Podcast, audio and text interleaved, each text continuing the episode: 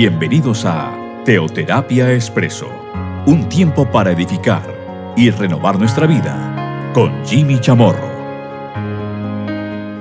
Muy buenos días, bienvenidos a Teoterapia Expreso, nuestra cápsula, nuestro espacio de cada domingo. Hemos venido abordando una serie de preguntas. Hemos dedicado un buen número de semanas a esta temática general, puesto que obedece a las preguntas, las inquietudes, los interrogantes que que tenemos y que le formulamos a Dios. Bueno, muchos de esos interrogantes de hoy en día no son eh, necesariamente actuales, son interrogantes que a lo largo de, de demasiados años, a lo largo de siglos incluso, le formulamos a Dios.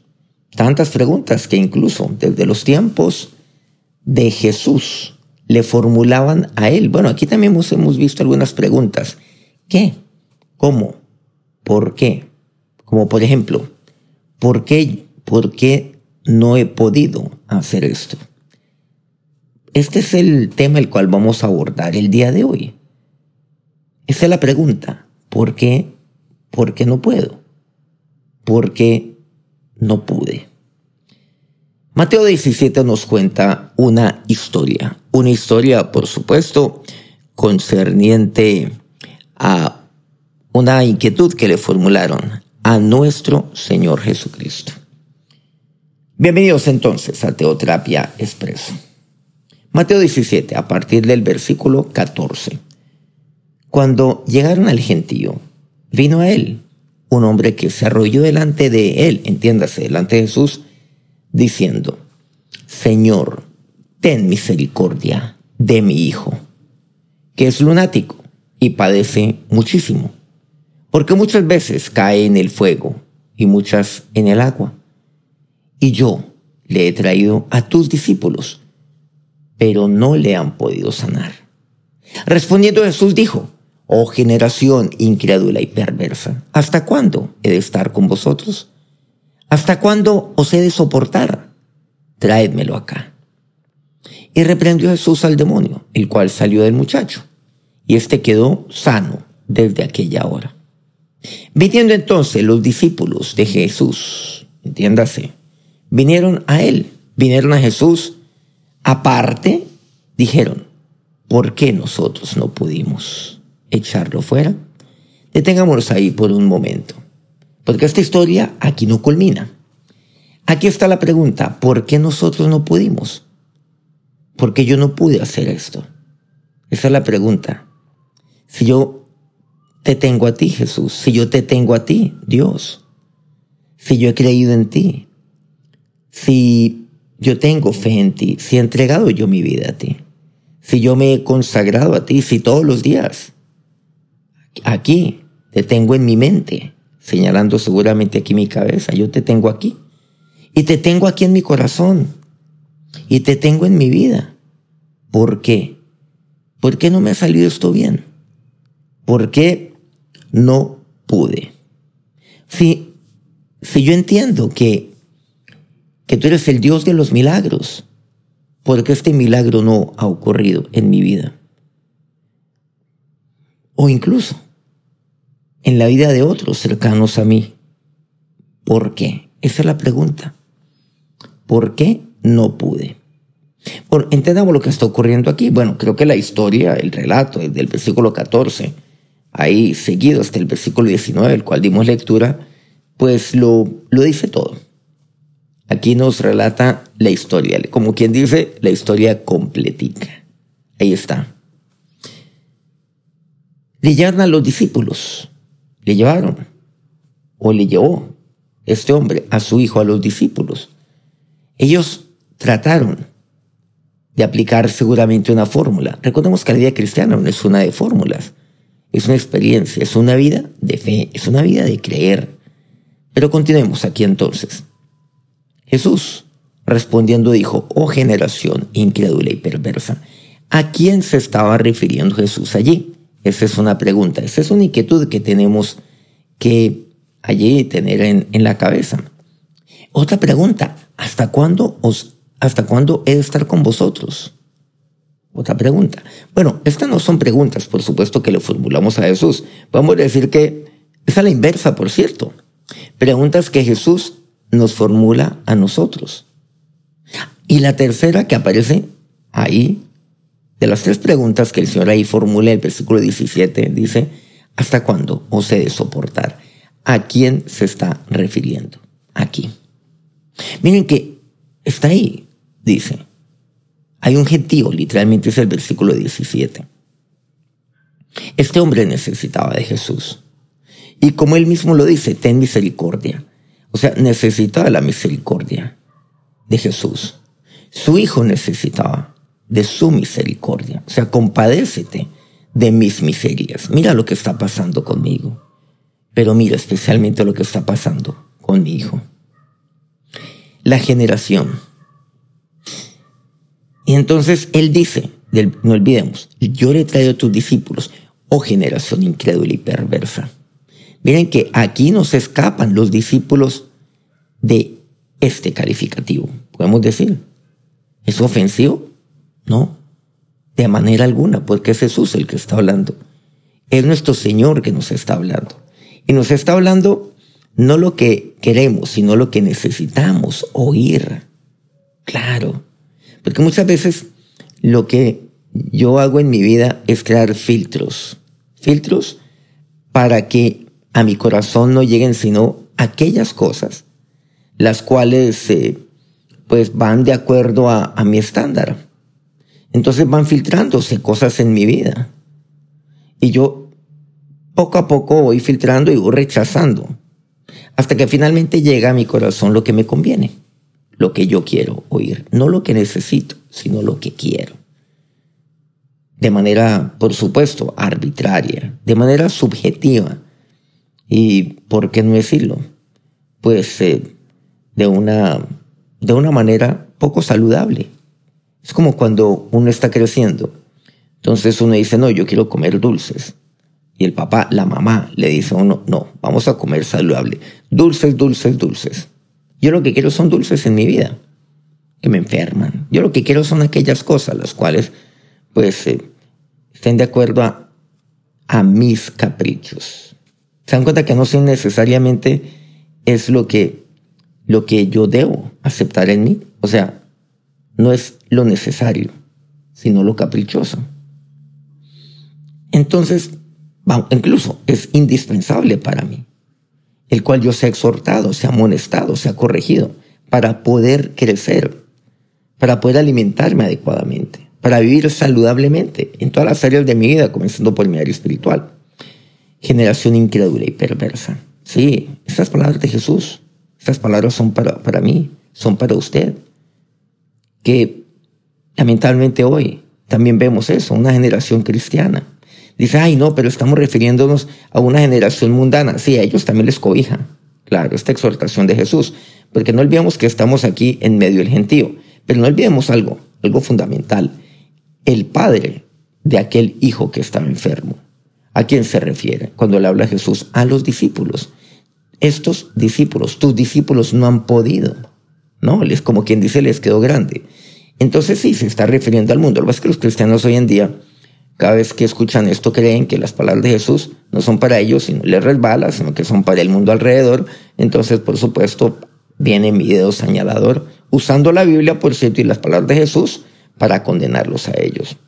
Eh, bueno, esa es, es una actitud perversa, como dice Jesús. Generación incrédula y perversa, dice Jesús. Incrédula y perversa. Incrédula, que no cree. Perversa, como la actual. Una generación cristiana que es perversa, que no acepta, sino que crea filtros en su vida. Bueno, eso casi que se llama pues fariseísmo. Dice, ¿hasta cuándo he de estar con vosotros? No, o sea, es una generación pues casi que fastidiosa. ¿Hasta cuándo se de soportar? Tráedmelo acá. Bueno, después de esa reprimenda que nos da Jesús, mire lo que dice. Y reprendió Jesús al demonio, el cual salió el muchacho y este quedó sano desde aquella hora. Jesús le sanó. Bueno, aquí hay que entender claro que yo soy instrumento de Dios, pero no soy yo. Es Jesús el único que sana. Es Dios el que lo hace. Versículo 19. Ahí es donde viene la pregunta. Ahí fue donde nos detuvimos. ¿Por qué nosotros no pudimos? Le dicen a Jesús, pero ya en privado, ya aparte, porque ya quedaron como, como mal, ¿no? Quedaron como, como, bueno, por qué no decir como en ridículo. Bueno, digamos que así es como uno se siente a veces, como ridiculizado, pero no, tiene, no tengo por qué. Y a veces eso es necesario también. Porque no olvidemos que usted y yo estamos en crecimiento. Somos hijos de Dios. Y nuestro Padre nos corrige. Nuestro hermano mayor que es Jesús lo hace. Y lo hace, sí. Esta es parte. Parte de una de lo que llamamos una de las manifestaciones del amor. Está el amor de ternura, está el amor en disciplinas y el amor de disciplinas. Y aquí Jesús nos está, nos está manifestando su amor a través de la disciplina. Aquí hay algo fundamental. ¿Usted acepta o no la, disciplina de Dios en su vida? O es como aquel niño caprichoso que se queda pues en el amor de ternura y cree que el amor consiste en que siempre me lleven la corriente y que, y que yo únicamente oiga lo que yo quiero oír. Y cuando oigo lo que no, lo que no me gusta, porque me lleva a tomar decisiones en mi vida y a cambiar, entonces, ah, no, no, entonces me pongo delicado, como quien dice. O sea, pues, ah, no, me aparto. Ah, no, yo no necesito oír esto. Yo ya no estoy para esto. ¿Se han dado cuenta? Un niño inmaduro, un niño caprichoso, como decimos, malcriado. Claro, pero aquí Jesús, volviendo nuevamente, les habla a ellos. No antes de haber recibido de ellos aquella inquietud, ¿por qué nosotros no pudimos? Esa es una pregunta común. Bueno, yo, ¿por qué esto no me salió bien? ¿Por qué yo no pude? ¿Por qué a mí las cosas no me salen bien? ¿Por qué yo no puedo ver milagros en mi vida? ¿Por qué? ¿Por qué? ¿Por qué? ¿Por qué no pude? Versículo 20. Ahora sí, veamos esta segunda parte. Esta segunda parte es muy corta, consta solo de dos versículos. Dice Jesús, por vuestra poca fe. Es lo que dice. Miren que ahí Jesús no da vueltas, no da rodeos, sino que dice, por vuestra poca fe. Por eso no pudieron ustedes. Vuestra poca fe. Y aquí es donde tenemos que, que preguntarnos, ¿cómo es mi fe? Recordemos que la fe es aquí la certeza, lo que se espera, la convicción de lo que no se ve. Pero recordemos que la fe es creer, la fe es confianza. Yo denomino la fe en cuatro palabras. Una, aquella que mencionamos ahora, del versículo eh, primero de Hebreos 11. Certeza. Después la fe, la certeza. Es convicción. La tercera palabra para mí es el creer. Es. Y la cuarta es el confiar. Ahí están. Ahí, ahí está resumida la definición de fe. Y, ¿por qué no decirlo? Definida. Certeza, convicción es creer, es confiar, confiar totalmente en Él, por vuestra poca fe. Confiar, creer en Dios y en su palabra. Estar totalmente confiado.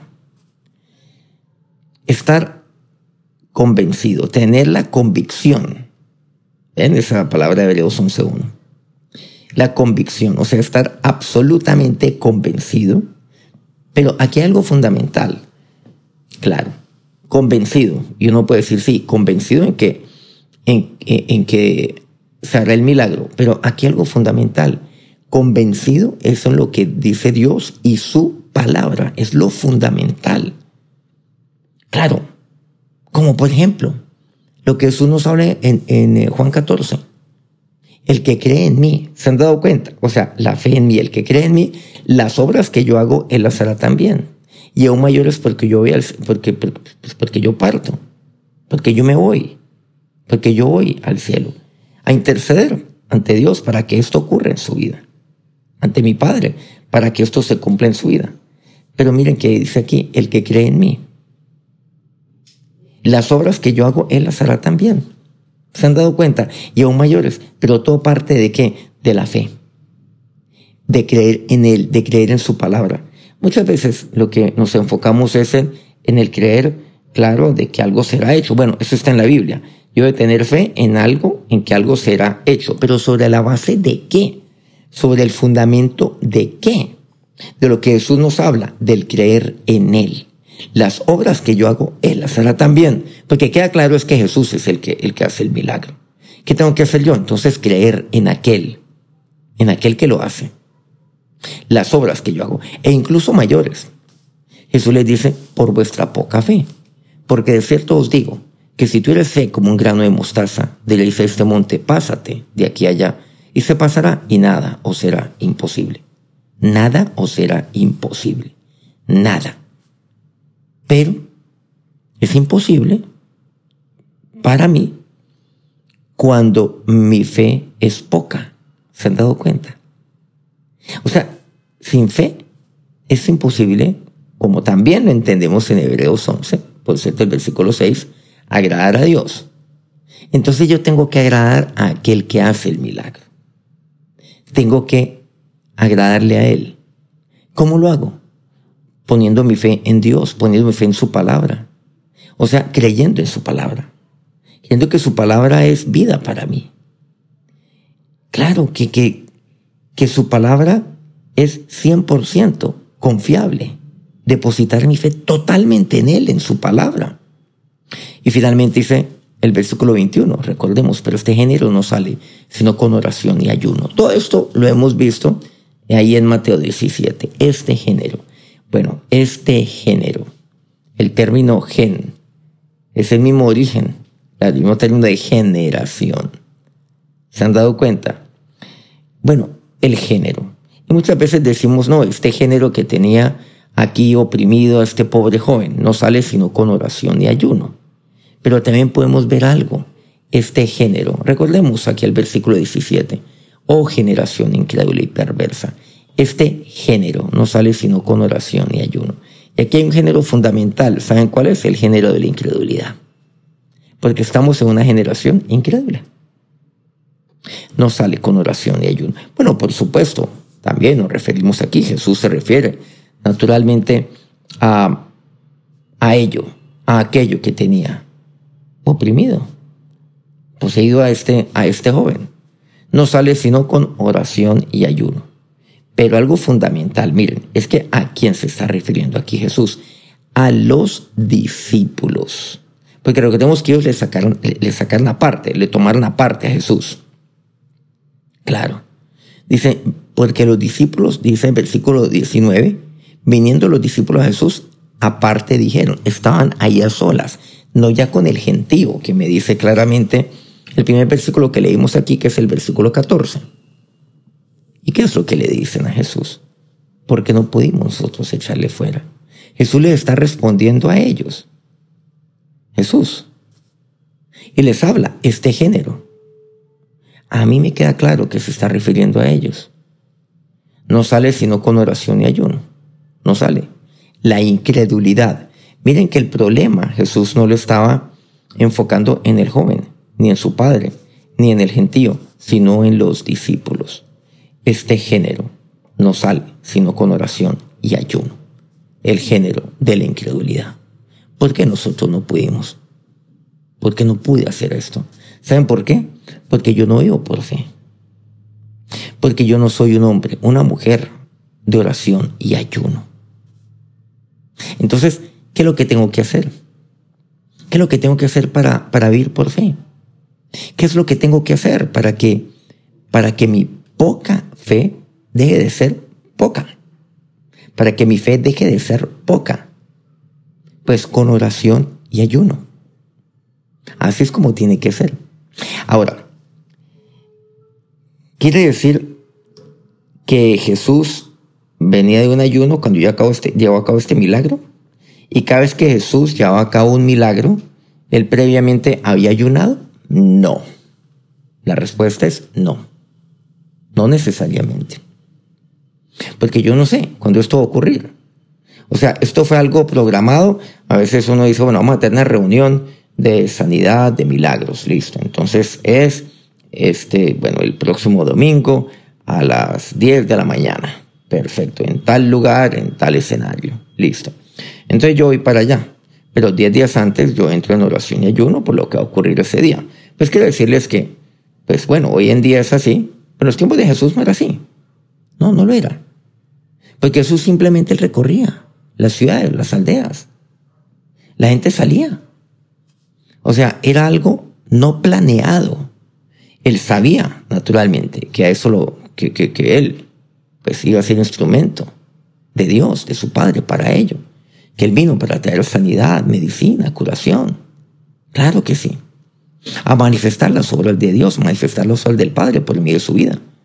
Pero no sabía a qué hora le iba a salir, por ejemplo, claro, un enfermo, un leproso, un paralítico, bueno, todos. No, él no sabía. Y él caminaba y a veces se encontraba con ellos. Pero, pero ¿qué quiere decir? Él siempre salía con algo fundamental, con la fe. Porque usted no sabe cuándo va a ejercitar la fe. Por lo tanto, oración y ayuno. Oración y ayuno, ojo con esto. Ojo con esto. No, no para no, no para una reunión. Oración y ayuno. No, no, es que venga, lo invito a mi casa porque es que hay una persona enferma. Entonces uno va en oración y ayuno pues a orar por la persona enferma y por su familia que está en esa casa, frente al enfermo que está ahí pues en, en la cama postrado. No, sino que yo permanente, mi vida permanente es una de oración, es una de ayuno. Eso es lo que quiere decir. Por supuesto, no quiere decir que ayune todos los días. No, sino que es algo, es algo esencial en mi vida. Es algo común en mi vida, el cual yo ayune. Bueno, muchos de ustedes están ayunando. Hay unos que ayunan una vez al mes, por tres días cada mes, por ejemplo. Bueno, aquí tenemos incluso, pues aquí hemos formulado eh, cierto tipo de ayuno. Claro, está, pues hay, hay, hay varios tipos de ayuno. Eh, hoy en día en el mundo está Incluso nunca pasó de moda el ayuno de José. entonces hoy en día se comparte como gran cosa. El ayuno de José, gran descubrimiento. Bueno, ya es un ayuno que es con, base en, básicamente en verduras, digámoslo así. Y bueno, tiene, tiene otros detalles, por supuesto. Hay diferentes tipos de ayuno.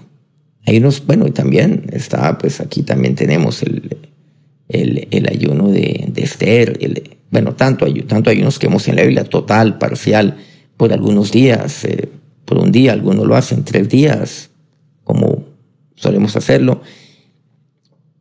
Pero aquí lo importante es que eso sea siempre algo presente en mi vida y una vida de oración. Entonces, ¿por qué? ¿Por qué no pude hacerlo? Claro, por mi poca fe. Pero yo cómo voy alimentando mi fe con base en la oración y ayuno. Porque la oración el ayuno significa, pues, que yo estoy poniendo mi confianza, mi convicción en Dios y su palabra. Entonces, ¿usted a ayunar por usted mismo? Bueno, sí, a, ayunar por otros, claro, a interceder.